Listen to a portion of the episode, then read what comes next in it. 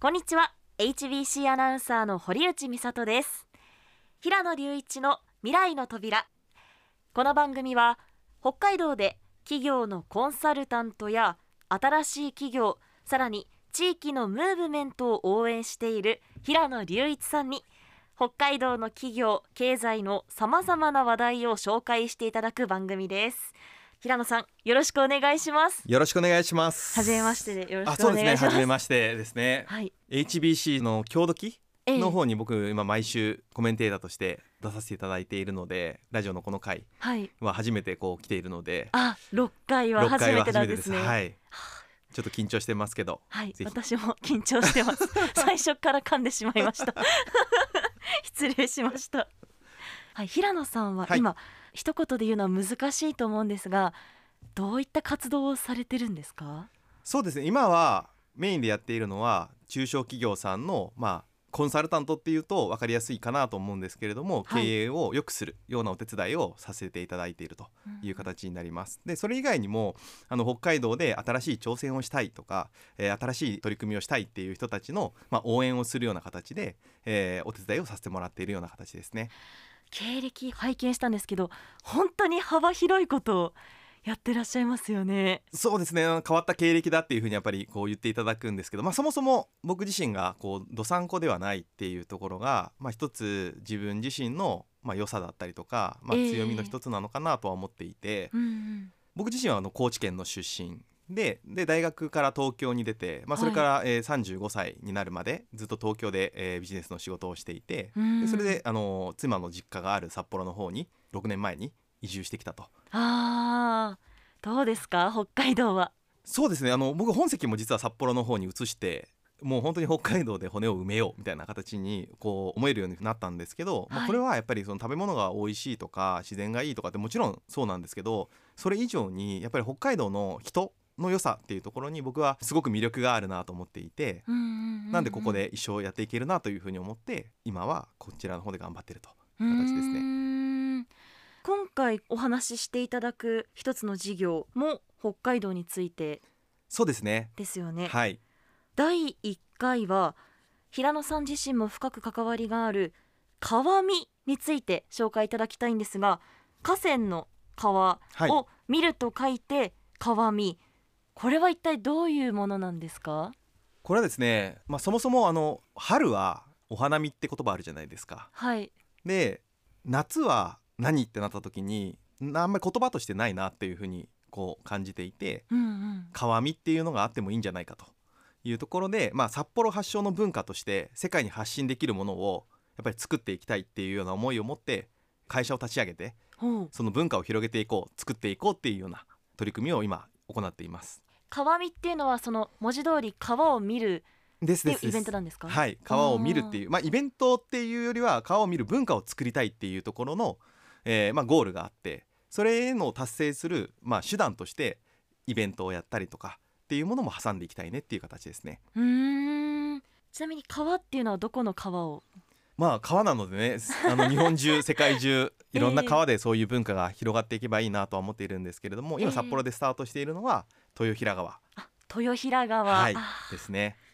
で実際にこう2017年に札幌製麺会議所の事業として川見っていうもうそもそものイベントっていうものはスタートしているんですよ。うーん。でこれあの前例がない河川敷での大型事業、まあ、札幌豊平川っていうエリアにおいては過去前例がない大型な事業ということでスタートしていて、はい、で20年21年っていうのはコロナで中止になっていてで今年22年ということで、まあ、久々にやっていこうっていうタイミングで改めて株式会社川見っていう会社を立ち上げて単なるイベントではなくて将来的にその先には文化を作るんだという思いいを持った仲間が集まって会社を立ち上げているというような形ですね。今年できた会社なんですね。そうです。はい。2022年に設立してます。でうん。こちらはもう有志の仲間たちっていう風にこう仲間でやっているんですけれども平岸ハイヤーの社長の熊代さはい。んを代表取締役に据えて、はいでそれ以外は6人の経営者がそれぞれ役員に入ってみんなでやってるって感じですね。うーん。豊平川の河川敷で行うイベントってどういう内容だったんですか？今年2022年に開催した豊平川での川見のイベントに関しては8月の2021土日の2日間で、まあ、1万人以上が集まるイベントになっていて、あすごい人数ですね。すごい人数です本当に。うん。僕らもちょっとびっくりしたんですけど、まあ、こんなに多くの方に集まっていただけるんだっていうのですごく嬉しかったんですけどはい。あの主にはまあキッチンカー10台前後来ていただいてうん。それ以外には子どもたちが遊ぶスペースだったりとかあとはあのいろいろな実証実験をするような形で出店していただいたりとかあとは手ぶらでバーベキューができるようにバーベキュー会場をやったりとかあとはあのステージを置いてあって子どもたちがこのコロナの間いろいろな習い事をしていってもうん。発表する場がなかったりしたじゃないですか。そうですよね。でそういうのを発表する舞台としてステージを設けたりとかそういう形でみんなで川を見ながらお酒を飲んだり会話をしたりとかそういうふうなできるような場を作っていったって感じですね。これってあの集まってくる方々はどういうなんか年齢層とかどういう方々が多かったんですか、年齢層に関しては幸いなことに幅広かったなっていうふうな印象を持っていて、うん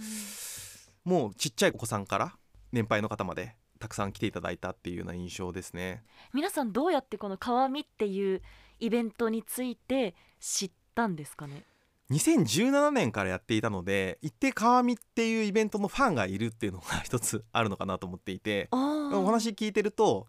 今年はやらないのかなってずっと、まあ、コロナ期間中ですね。やらないのかないつやるのかなっていうふうに思ってたっていう。で、まあ、お近くに住んでる方はん見れるのでその場で。確かに見えますよね、はい。うんでそれ以外にもやっぱり遠方から来られてる方に関してはラジオの方でも流していただきましたしそれ以外にもテレビだったりとかいろいろなメディアで流していただいたのでそれを見てきましたっていう方だったりとかあと今今の時代っぽいなと思うのはインスタのストーリーであの見てきましたっていう方。あー。いやインスタのストーリー見てきたって方は非常に多かったですね。やっぱりもう今の時代は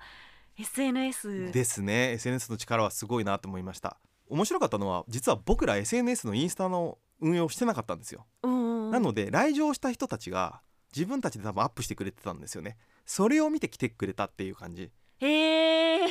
次回以降はですね自分たちでもちゃんと SNS をあの使ってちゃんと発信していこうみたいな課題感は残りましたけどうーんあじゃあ人が人を呼んでできたんですねそうです確かに普段豊平川をこう通ることはあってもそこで足を止めて川を眺めようってあんまり思ったことがいや。ないですもん。そうなんですよ、うん。非常に僕らからするとやっぱりもったいないなと思っていて、うん。この200万都市札幌の200万都市の横に流れていて鮭が遡上してくるっていう川って、うん。こんな自然が残っている川っていうのが、まあ、本当に世界を見渡してもないんですよ。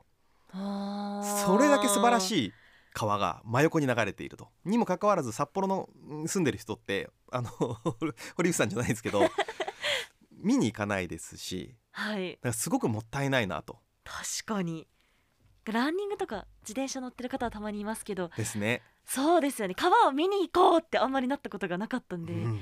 新しい文化ですよね。そうですね。なんか花見をする時ってこうみんなで桜の木の下でうん。桜を見ながら語り合ったりとか、うん。あのお酒を飲んだりとか美味しいものを食べたりとかをしてこう思い出を作るわけじゃないですか。でも川だったらお花見関係なくですね実は年中楽しめるし思い出を作りやすいと思っていてやっぱりそれはやっぱり意思を持ってやっぱり作っていかなければいけないんじゃないかなっていうふうに我々感じていてそれを北海道から札幌から作ることができれば僕らが死んだ後でも残せるものがあるんじゃないかなっていうふうな思いを持っていますね。うーん先ほど今年会社を立ち上げたっておっしゃってましたがはい。会社にすることはどういうメリットがあるんですか？一年中通して川を見るっていう文化を作る取り組みが行うことができるっていうところが僕は個人的に大きいんじゃないかなというふうに感じていて。なんかこうイベントを作りたいわけでは僕らないんですよね。うん。川を見るという文化を作っていきたいってなった時にイベントだとその期間中だけっていう形になってしまうんですけどうん。会社を作ると、まあ、持続可能な形で永続的に事業として続けていくことができるっていうことを考えて会社を立ち上げようというふうに思ったって感じですね。なんかちょっと聞いていい質問かわからないんですが、はいちなみにその会社にするとなるとこう収益を得なきゃってなるとはい、思うんですけど、おっしゃる通りですそういうのはどういう形で得てるんですかね現状はこの川見を応援してくれる方々のいわゆるスポンサー収入みたいな形がやっぱりメインになっています。うん。でやっぱりこういう文化を作っていきたい我々のこう考えているまあ川っていうのは皆さん全員のものなのでうんうん。それに対してう共感してくださる方々にスポンサーになっていただいてそれで事業運営しているっていうところではあるんですけれどもあのスポンサーになっていただいた方々にもその川を我々があの主体的に市だったりとかから許可をもらって利用できるような形になっているのでそのタイミングで皆さんがやりたい事業だったりとかやりたい取り組みみたいなことをやれますよみたいな。ああその場所を使って。そうですそうです。こういうことをやりたいんだけどっていうことを我々がお手伝いしますよみたいな形で返していくみたいななるほど。こうすでに事業をしようって提案した方がいてそれに乗っかる方がいてはい。そこで来たお客さんとこううまく経済がそこで回ってるんですね。そうですね。うん。今はだからどちらかというと、まあ、市の持ち物だったりとか、まあ、いろんなところの、あのいわゆる管理下に置かれているものなので僕らとしてはそこに対して、まあ、永続的に1年間を通して経済活動ができるように持っていきたい。でそのためには経済特区っていう形で取らなければいけないのでそれを目指していきたいと思っているって感じですね。うーんそうすれば何か常設でキッチンカーなのかカフェなのかバーなのかそういうのを常設で置いてうんうんうんいつ行っても豊平川を見ながらそこで楽しむことができるっていうことが作れるかなと思っているのでうんうんうんそこまで持っていきたいというふうに思ってます。その年に1回行うイベント以外にはどういった活動をされてるんですか？はい、夏は川見っていう形であるんですけれども実はこの冬もやっぱり活用していきたいなと思っていてはい。冬は穂村見っていう、まあ、いわゆる焚き火を見る炎を見るっていう形ですね。ほむらみ穂村見っていう形で少なくとも2シーズンが川を見る文化として成立できるようにしていこうっていうところ。で今穂村見の方の今準備をしてたりとかあとはそれ以外には毎週毎週社会実験をしようという形になっていて先ほど申し上げたその本当にそこで経済としてやっていいんだっけっていうところ。うん。で、まあ、住民の方からクレームが出ないんだっけとかそういったことをやっぱりこう実証実験を繰り返してやっていく必要があるのでそういったものをお週末にかけて繰り返してるっていう。でそれをある程度まとめてうん、えーまあ、市だったりとかにちゃんと報告としてこういう結果でしたみたいな形で行ってるって。結構だから文化を作るというか川を利用する文化を作る前段階ではありますけど、川を利用するっていうものに関してはやっぱり個人のものではないのでそうですよね、はい。うそういう意味ではしっかりとこう住民理解だったりとか自治体の理解をしっかりもらいながら進めていくっていう時にはやっぱり社会実験っていう形が必要になるのでそれをしっかりこう積み重ねてってる地道にコツコツと積み重ねているような状態ですね。うーんじゃあ今こう周りの方を巻き込みながらそうです。はい。あやっている最中なんですね。うわもうこんなお時間になってしまいました。なのでまた次週今後の展望について教えていただけますかはい平野さん、ありがとうございます。ありがとうございます。いや平野さん今週もありがとうございましありがとうたございました。また来週よろしくお願いします。平野隆一の未来の扉出演は？HBC 郷土記ぜひ皆さんご覧ください。平野隆一と HBC アナウンサー堀内美里でした。来週もこの時間に川見についてご紹介します。